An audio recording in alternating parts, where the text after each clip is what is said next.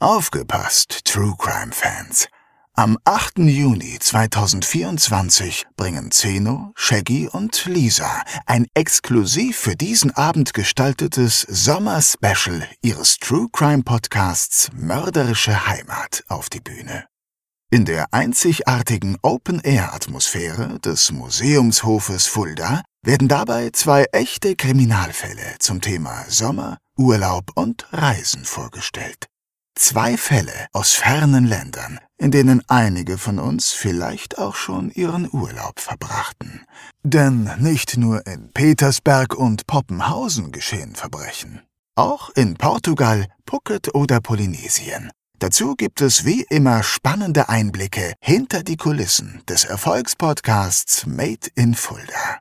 Tickets gibt es bei allen bekannten Vorverkaufsstellen und unter kreuz.com.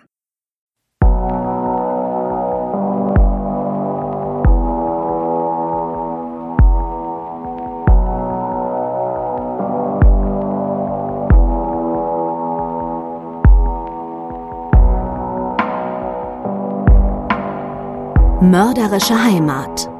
Der Kriminalpodcast mit echten Fällen aus Fulda, Osthessen und der Rhön wird Ihnen präsentiert von der Stadt Fulda und Rhönsprudel.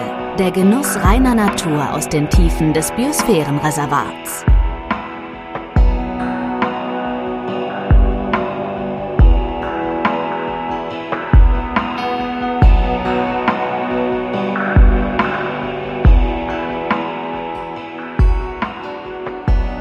Willkommen zurück zur neuesten Episode unseres Podcasts Mörderische Heimat. Mein Name ist Shaggy Schwarz und heute stellen wir euch schon den dritten Fall der zweiten Staffel mit echten Fällen aus Fulda, Osthessen und der Rhön vor.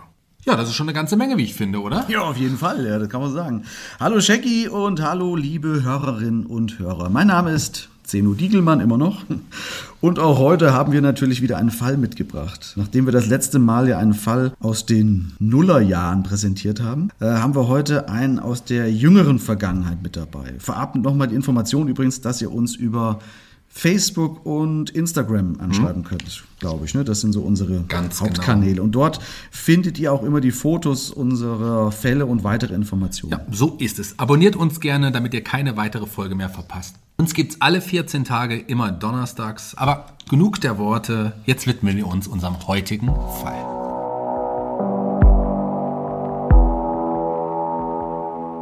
Im August 2019 geht ein Notruf bei der Polizei und dem Rettungsdienst ein. In einem Mehrfamilienhaus in Bad Salzschlürf finden die Rettungskräfte eine 27-jährige Frau, die leblos im Bett liegt. Die Rettungskräfte reanimieren die junge Frau noch, doch sie fällt kurz darauf ins Koma und wird daraus nicht wieder aufwachen. Eine tödliche Mixtur aus Eifersucht und Familienehre hat ihren traurigen Höhepunkt gefunden.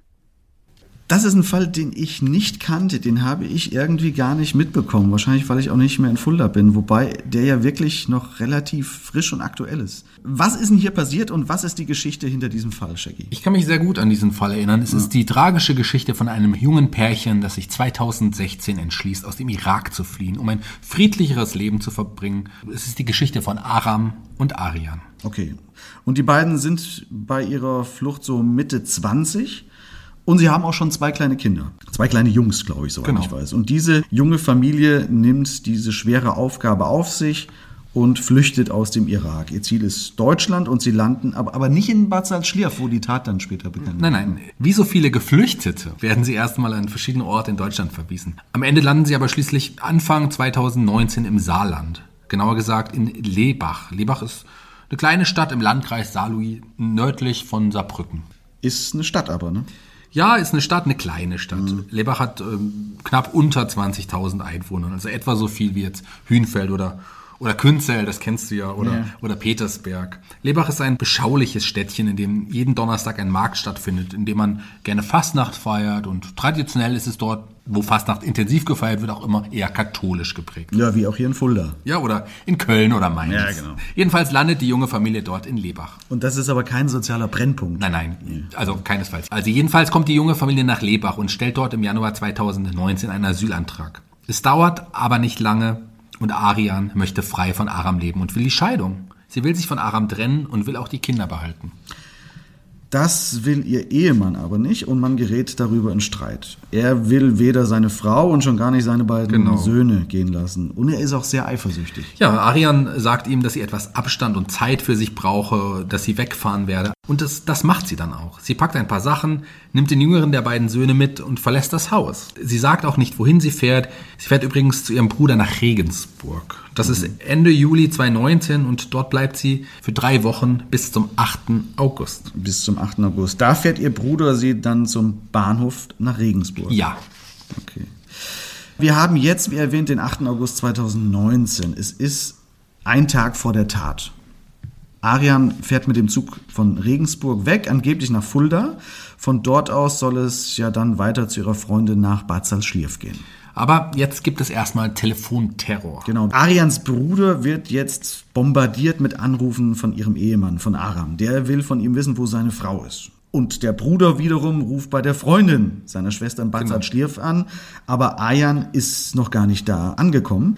Und daraufhin ruft er seine Schwester an und nach vielem Hin und Her kommt irgendwann raus, dass sie in einem Hotel in Frankfurt ist.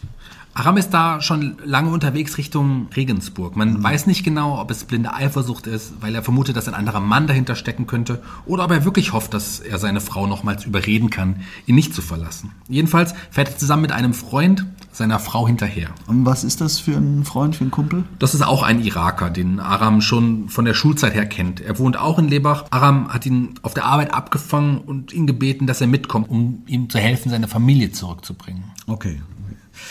Und die beiden fahren also zuerst mal Richtung Regensburg, weil eben Aram vermutet, dass seine Frau dort ist. Genau, aber da ist sie ja nicht mehr, denn sie hat sich ja in das Hotel nach Frankfurt begeben. Genau.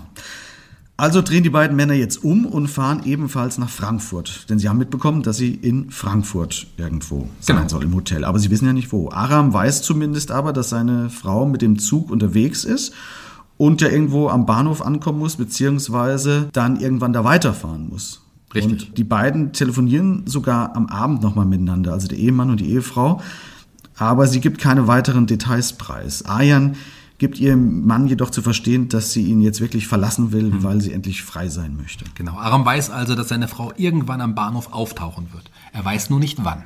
Und deswegen, und das wird jetzt schon sehr spannend, finde ich, äh, verbringen diese beiden Männer, also Aram und sein Kumpel, jetzt die restliche Nacht am Hauptbahnhof in Frankfurt und halten Ausschau nach Arian. Ist schon krass, oder? Das ist schon sehr intensiv. Und früh morgens ist es dann ja sogar soweit, denn sie entdecken sie tatsächlich. Aber es gibt eine Überraschung, denn Arian ist nicht alleine. Ja, sie hat die Nacht nicht allein im Hotel verbracht. Das gilt es zu vermuten. Ja. Sie ist jedenfalls in Begleitung eines Mannes am Bahnhof und die beiden scheinen doch recht vertraut miteinander. Aram beobachtet alles und filmt es sogar mit dem Handy. Und dabei kommt es übrigens zu einem interessanten Zwischenfall, denn Polizisten sprechen Aram sogar an. Ganz genau. Zwei Polizisten sehen ihn dort, wie er mit seinem Handy filmt und, und fragen ihn, was er dort macht. Aber er redet sich irgendwie raus und die Polizisten lassen ihn wieder gehen. Er hat ja auch nichts verbrochen. Ja, zumindest noch nicht. Noch nicht. Ja. Ayan sitzt mittlerweile im Zug in Richtung Fulda. Ihr Ehemann und sein Kumpel setzen sich ins Auto und fahren nun ebenfalls Richtung Osthessen. Wir springen jetzt mal so ungefähr zwei Stunden nach vorne. Wir befinden uns jetzt in einem Mehrfamilienhaus in Bad Salzschlirf. Genauer gesagt in der Schlitzer Straße. Dort wohnt die Freundin von Arian. Genau. Info dazu. Arian hat übrigens bei vorherigen Telefonaten auch schon erwähnt, dass ihr Mann sie schlecht behandele und dass sie ihn verlassen will. Arians Freundin wohnt in Bad Salzschlirf, ja, übrigens aber nicht alleine, sondern mit ihrer Schwester und ihrer Mutter zusammen. Ah, Okay. Und was passiert jetzt? Ja, laut der Zeugin putzen die beiden Schwestern erstmal die Wohnung, während die Mutter einkaufen geht und danach Richtung Fulda fährt, um Arian und ihren jüngsten Sohn vom Bahnhof abzuholen. Und das machen sie auch. Ayan und ihr Sohn steigen ins Auto ein, als sie in Fulda ankommen am Bahnhof. Man fährt jetzt gemeinsam mit der Mutter Richtung Bad Salzschlirf und freut sich auf einen schönen Tag. Doch als die beiden Frauen schließlich bei der Wohnung ankommen, wartet dort eine böse Überraschung auf sie. Ja, wir springen noch mal ein paar Minuten zurück in die Wohnung, wo die beiden jungen Frauen gerade die Wohnung putzen. Ich habe es ja gesagt. Es klingelt an der Tür und man glaubt, dass die Mutter und Arian vom Bahnhof zurück sind. Doch als man die Tür öffnet, steht jemand anders vor ihnen. Die beiden Männer, die nun ebenfalls angekommen sind, Aram und sein Kumpel. Ja, und alle kommen jetzt sogar fast zeitgleich an. Aber das muss man auch dazu sagen, alle sind noch sehr, sehr ruhig und gefasst, obwohl Arian bestimmt nicht äh, erfreut ist über diese Überraschung, denn woher weiß ihr Mann denn, wo sie so genau ist? Denn die Adresse, die, die kannte er nicht. Aber alles ist und bleibt jetzt erstmal ruhig, zumindest noch. Absolut. Also die beiden Männer tragen sogar die Einkaufstüten hinauf. Dann setzt man sich gemeinsam ins Wohnzimmer, trinkt Wasser und isst sogar Schokolade. Die Stimmung ist seltsamerweise sehr locker. Selbst als Aram seine Frau darum bittet, wieder mit ihm zurück nach Lebach zu fahren, eskaliert zunächst gar nichts. Arian antwortet ihrem Ehemann, dass sie aber nicht mit zurückfahren werden und sie auch nicht mehr mit ihm zusammenleben will. Ja, und Aram sagt daraufhin nur, okay, und ob man sich nicht unter vier Augen nochmal unterhalten könne. Dann verständigt man sich darauf, nach nebenan zu gehen, um in Ruhe reden zu können. Arian, Aram und auch der kleine Sohn gehen also nach nebenan in ein Schlafzimmer. Alles noch ganz ruhig und gesittet. Okay, nach ein paar Minuten ruft Aram dann seinen Kumpel Ja. aus dem Zimmer zu, dass er sich mal um den Sohn kümmern solle, denn der müsse mal aufs Klo. Und das macht er auch, der kümmert sich drum und jetzt sind die beiden im Nebenzimmer alleine. Und im Nebenzimmer konfrontiert Aram seine Ehefrau jetzt damit, was er am Hauptbahnhof in Frankfurt gesehen hat. Und Arian gibt auch zu, dass sie einen Geliebten hat und dass sie sich auf jeden Fall von ihm trennen werden. Ja. Und Aram wird später übrigens aussagen, dass sie zu ihm unbekümmert, ohne jede Scheu und mit viel Verachtung gesagt habe, dass sie die Beziehung beenden möchte. Als er ihr antwortet, dass die Kinder bei ihm bleiben sollen, sei sie dann aber laut geworden. Er sagt später weiter aus, dass er ihr daraufhin den Mund zugehalten und sie ihn gebissen habe. Dann habe er sie so 15 Sekunden lang gewürgt. Ja, das passt aber nicht mit dem zusammen, was uns der Rechtsmediziner später sagen wird, aber dazu kommen wir noch. Ja, genau. Diese 15-Sekunden-These wird noch wichtig werden. Jedenfalls vergehen ungefähr 20 Minuten, bis Aram wieder zurück zu den anderen nach nebenan geht. Es sind in der ganzen Zeit weder Schreie noch irgendwelche anderen verdächtigen Geräusche zu hören, nix. Und niemand ahnt, dass im Nebenzimmer gerade ein Mord passiert ist. Und als Aram zurückkommt, ist er auch immer noch völlig entspannt und fragt seinen Freund sogar ganz ruhig, ob sie nicht einen Kaffee trinken gehen wollen. Das muss man sich auch mal überlegen. Und als die anderen Frauen fragen, wo denn Aryan ist, sagt er, dass sie geweint habe und sie sich nun ausruhen möchte. Weißt du, an was mich das erinnert, Jackie, übrigens? An unseren Fall mit dem abgetrennten Kopf. Ja, genau, der genau, Täter ja. war damals auch so ruhig nach der Tat. Erinnerst du dich? Vollkommen richtig. Ähm, Das, liebe Hörerinnen und Hörer, falls ihr unseren Fall Nummer drei aus der ersten Staffel noch nicht gehört habt, könnt ihr das natürlich jederzeit tun. Auch die anderen Folgen natürlich. Ja. Aber lass uns zurück zu unserem heutigen Fall Okay, kommen. also er kommt jedenfalls ganz entspannt, aber eben auch ja, alleine zurück. Und das kommt den anderen seltsam vor. Und Arians Freundin will jetzt lieber selber nachschauen, wie es ihrer Freundin geht. Aber Aram fährt sie plötzlich an und sagt Nein. Das macht die junge Frau, also Arians Freundin ist zu dem Zeitpunkt 24, natürlich noch skeptischer. Also geht sie nach nebenan ins Zimmer und dort liegt ihre Freundin vor ihr auf dem Bett. Ihr Kopf ist zugedeckt und sie scheint leblos. Ja, und die 24-jährige Freundin beschreibt die Szene übrigens ziemlich detailliert. Sie sagt, ich habe es hier notiert, die Decke war über ihren Kopf gezogen. Als ich genauer nachschaute, war ihr Gesicht dunkelrot. Man konnte die Adern sehen und ihre Haare klebten im Gesicht. Das hat mir große Angst gemacht und ich habe laut geschrien. Wow. Daraufhin kommen natürlich auch alle anderen ins Zimmer gestürmt und sie fragen Aram, was er getan habe. Und er antwortet, dass das Gesetz in Deutschland streng sei und er sie nie wieder gesehen hätte, wenn sie ihn verlassen hätten. Die Polizei hätte sie dann vor ihm versteckt. Auch die Frage der Mutter der Freundin, die auch damit wohnt, warum er das in ihrer Wohnung getan hat. Auch darauf antwortet er ganz ruhig, dass das seine Frau sei und dass sie das nichts angehe. Außerdem soll er auch gesagt haben, ich habe meine Frau getötet, also praktisch wie ein Geständnis. Das sagt zumindest die Mutter der Freundin später aus. Aber wie reagiert denn eigentlich Arams Kumpel? Auf, auf, auf Deutsch gesagt, er haut ihm eine rein. Inwiefern? Nach, ja, nachdem er gesehen hat, was sein Freund da getan hat. Also wortwörtlich gesehen, er, also er soll ihn geschlagen haben. Okay. Naja, kann man, kann man ein bisschen nachvollziehen. Der Kumpel wusste also demnach nichts von dieser Tat. Es war also, kann man jetzt vielleicht so erkennen schon, kein Plan, der Aram ihm vorab mitgeteilt hat. Genau. Also der weiß nichts Ja, ja, davon. der, dass der das- weiß nicht. Der ist auch geschockt. Allerdings hält der Aram zumindest davon ab, noch weiteres Leid zu verbreiten.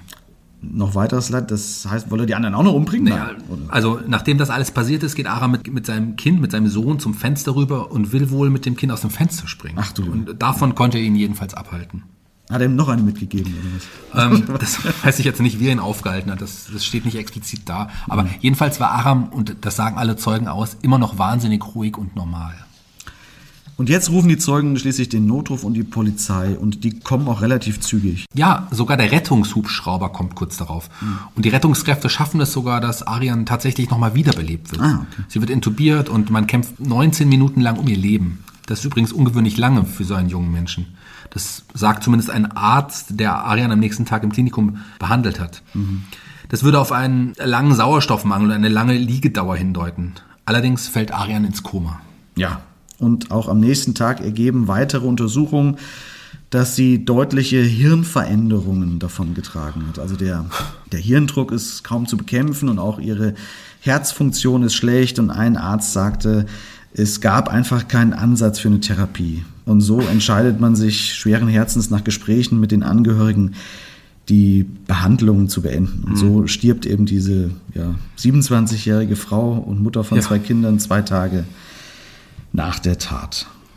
So, wir atmen jetzt mal kurz durch und kommen auf das zurück, was du gerade schon erwähnt hast, nämlich, dass die ersten Untersuchungen auf einen langen Sauerstoffmangel genau. hindeuten. Wir erinnern uns an die 15 Sekunden und so. Denn das ist entscheidend für den nun folgenden Prozess, der hier ansteht. Richtig. Mhm. Denn damit sind wir auch schon direkt in dem strafrechtlichen Part des Podcasts, kann man so sagen. Denn jetzt geht es darum, wie das Strafmaß aussieht. Ist es Mord? Ist es Totschlag? Was ist es? Der Täter ist da, er ist gefasst, aber was ist es jetzt? Wie bereitet man das Ganze auf? Das kennen wir ja schon von anderen Fällen mhm. unseres Podcasts, dass das manchmal gar nicht so einfach ist. Ich sage nur Thema Mordmerkmale. So ist das, genau. Und, und auch hier gilt es genau hinzuschauen. Der Täter behauptet bei seiner Aussage im Prozess, dass er das Opfer nur 15 Sekunden mhm. gewirkt haben will. Das haben wir ja schon gesagt. Mhm. Deswegen konsultiert man extra einen Rechtsmediziner, der zu den Schädigungen gezielt Auskunft gibt geben kann. Und was, was sagt er genau? Er sagt, dass Menschen, die etwa 15 Sekunden gewürgt werden, durchaus in Ohnmacht fallen. Aber die würden circa 20 Sekunden später wieder aufwachen. Mhm. Das Opfer sei jedoch tief komatös gewesen. Also er geht davon aus, dass sie mindestens eine Minute, vermutlich noch viel länger gewürgt wurde, wahrscheinlich ein bis drei Minuten.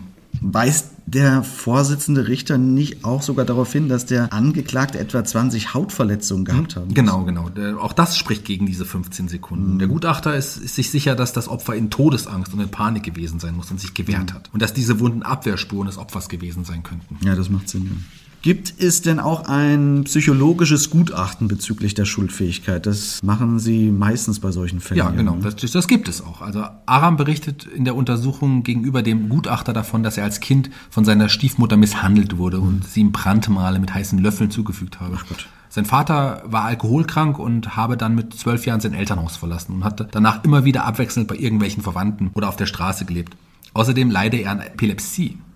Er wird jetzt aber nicht für schuldunfähig erklärt deswegen. Nein. Man attestiert ihm eine durchschnittliche Intelligenz und er habe auch keine depressiven Störungen oder leider an unangepassten Verhaltensweisen. Auch unmittelbar nach der Tat seien seine Handlungen klar und geordnet gewesen. Also er sei voll schuldfähig und wisse, was er getan habe.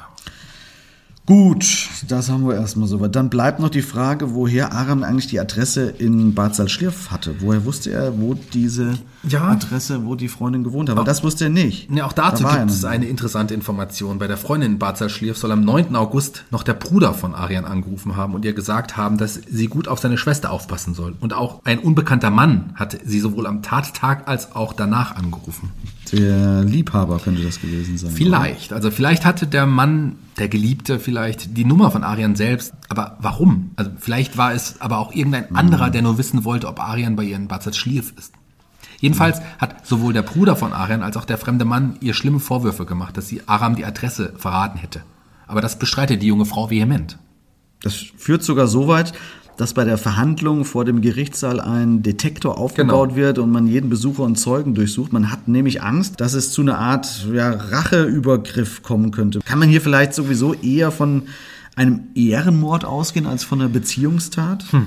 Also ich würde empfehlen, jemanden zu fragen, der den Prozess vor Ort begleitet hat und den Täter live erlebt hat. Ich würde sagen, das ist doch Zeit jetzt für unsere Experten. Nachgehakt. Die Expertenmeinung mit freundlicher Unterstützung des Podcasts 43,5 Minuten. Hier erzählen interessante Persönlichkeiten von Kai Pflaume bis Moses Pelham ihre Geschichten rund um Turnschuhe, Musik und Lifestyle. 43,5 Minuten. Der Podcast eures Lieblings-Sneaker-Stores 43,5. Und heute rufen wir Daniela Petersen an, die den Fall für die Fuldaer Zeitung verfolgt hat und auch bei einigen Verhandlungen mit im Gerichtssaal war. Sie kann uns sicher dazu genaueres erläutern. Hallo Frau Petersen, wir sprechen gerade über den Beziehungsmord in Bad Salzschlierf, über den Sie in der Fuldaer Zeitung ja auch berichtet haben. Und äh, da sind wir schon beim ersten Problem. Ist das überhaupt noch eine Beziehungstat oder ist das ein Ehrenmord? Ja, also der Begriff Ehrenmord ist in der Verhandlung nicht einmal gefallen, zumindest nicht als ich da war. Äh, also ich finde diesen Begriff sowieso ein bisschen zweifelhaft, ähm, weil ich denke, dass er das so ein bisschen so schlimme Straftaten sehr verharmlost und stellt sie vor den Hintergrund eines kruden Ehrenbegriffs. Mord bleibt Mord in jedem Kulturkreis und hat eigentlich nichts mit Ehre zu tun. Also hm. so sehe ich das jedenfalls. Ein Mörder handelt ja auch nicht ehrenhaft. Deshalb finde ich es in dem Fall auch sinnvoller, von einer Beziehungstat zu sprechen einem Familiendrama oder eben von Mord, was es laut Gericht ja war. Naja, nur ist es ja die Frage, was auch die Motivation des Täters war. Also was haben Sie so für ein Gefühl gehabt? War das die Motivation eher seine Ehre zu retten? Also nicht, dass das irgendwie was besser oder schlechter macht? Oder war er einfach nur so tief eifersüchtig? Oder kamen am Ende einfach mehrere Dinge zusammen? Ich glaube, am Ende kamen mehrere Dinge zusammen. Ich hatte jetzt nicht den Eindruck, dass er da wirklich so mit Vorsatz hingefahren ist und gesagt hat, mm. die bringe ich jetzt um. Mm. Also okay. für mich hört es sich so ein bisschen auch wie eine Affekttat an. Aber letztendlich ist er ja wegen Mordes aus Heimtücke verurteilt worden. Wie hat der Täter denn auf Sie gewirkt im Gerichtssaal? War der eher ruhig und bei sich? Also Sie sagen, es war keine Tat, die er wahrscheinlich ewig geplant hatte sondern eher so aus dem Affekt geschehen ist. Weil nach der Tat direkt war er ja wahnsinnig ruhig, dass er da noch nach nebenan gegangen ist zu seinem Freund und wollte lieber mit ihm dann einen Kaffee trinken gehen. Das ist ja keine normale Reaktion, zumindest für unser Denken. Ich weiß jetzt nicht, was normal ist nach so einer Tat, aber vielleicht stand er da auch selber unter Schock und war deshalb so ruhig. Mhm. Das könnte auch sein. Aber so im Gerichtssaal wirkte er auch eher ruhig. Es war aber eigentlich recht schwer, sich ein Bild von ihm zu machen. Irgendwie war er nicht so richtig greifbar. Er saß ganz ruhig da. Manchmal kamen ihm auch die Tränen, zum Beispiel wenn es um seine Kinder ging. Generell ist er halt ein recht schmächtiger Mann und wirkte eher nicht aggressiv. Aber von Bekannten, die als Zeugen aussagten, wurde er zum Teil als aggressiv und auch sehr eifersüchtig beschrieben. Mhm. Ein Satz ist mir dabei im Gedächtnis geblieben er soll ein schwarzes Herz haben. Andere wiederum ähm, haben berichtet, dass er sehr verliebt in seine Frau gewesen sein soll. Er hat ihr wohl Liebesschwüre geschickt und nannte sich auf Facebook Tränen der Liebe. Hm. Auch die Odyssee okay. vor der Tat, als er ihr stundenlang hinterherreiste, zeigt ja, dass er fast besessen sein musste von ihr. Hm. Ja, also generell hat er im Prozess aber keine Angaben gemacht. Es gab aber eine schriftliche Erklärung seines Anwalts und am Ende hat er sich auch bei der Familie des Opfers entschuldigt. Er kannte diese Familie ja sehr gut. Soweit mhm. ich weiß, stammen ja alle aus einem Ort im Irak. Mhm. Sie sagen es ja schon, dass er stundenlang umhergefahren ist. Wie konnte er denn jetzt genau herausfinden, wo die Freundin des Opfers gewohnt hat? Das ist ja nicht so ganz klar geworden, woher er diese Adresse hatte. Also ich glaube, dass seine Frau ihm erzählt hat, wo sie ist. Ach, ähm, ich meine mich auch daran zu erinnern, dass das im Prozess so besprochen wurde. Es gab äh, vor dem Treffen ja etliche Anrufe und Nachrichten zwischen den beiden. Mhm. Er hat sie ständig kontaktiert. Und ähm, sie hat ihm dann auch gesagt, dass er dann halt nach Bad Salzschlirf kommen soll, damit sie sich dort aussprechen können. Ah, okay. Anfangs war das Gespräch im Wohnzimmer ja auch kein Streit. Mhm. Eskaliert ist die Situation, zumindest wie es die Zeugen beschrieben haben, erst im Nebenzimmer, als die beiden allein waren. Mhm. Genau. Dann, gut, dann. Eine Frage nochmal, auch, auch, wir haben eben gerade auch in unserem Podcast schon den Liebhaber angesprochen. Hat man denn rausbekommen, wer der Liebhaber war, beziehungsweise der fremde Anrufer? Ja, das hat die Polizei meiner Meinung nach herausgefunden. Ähm, mhm. er war es wohl auch, der das Hotelzimmer in Frankfurt gebucht hatte, in dem die Frau die Nacht vor der Tat schlief. Und am Tag drauf soll er auch die Frau am Bahnsteig begleitet haben, als sie mhm. dann nach Bad Salzschlirf aufbrach. Ähm, bei dem Mann handelte es sich um einen Iraker, der in Großbritannien lebt. Oh. Ob er der Liebhaber war, das wurde im Prozess allerdings nicht ganz so deutlich. Es kann aber sein. Okay, ja, das äh, Staatsanwalt Helmich, der den Fall angeklagt hatte, ging davon aus, dass die Frau es kurz vor ihrem Tod zugegeben hat, einen Geliebten zu haben. Ja, und danach hat ging, er sie halt erwürgt. Ging alles seinen Lauf. Ja, das sind aber ein paar ja. ganz neue Informationen. Super. Vielen Dank erstmal, glaube ich. Oder hast du noch irgendwie? Nö, das war es auch erstmal. Zumindest nicht mehr zu diesem Fall, Frau Petersen. Vielen, vielen Dank, dass Sie dabei waren. Wir könnten Sie ja mit Sicherheit auch nochmal, falls wir Sie nochmal benötigen, zu einem anderen Fall nochmal kontaktieren. Ja, wenn ich, wenn ich euch helfen kann, gerne. Super. Immer wieder gerne. Vielen, vielen Dank, Frau Petersen. Danke, tschüss. Dann bis zum nächsten Mal, sag ich mal. Tschüss.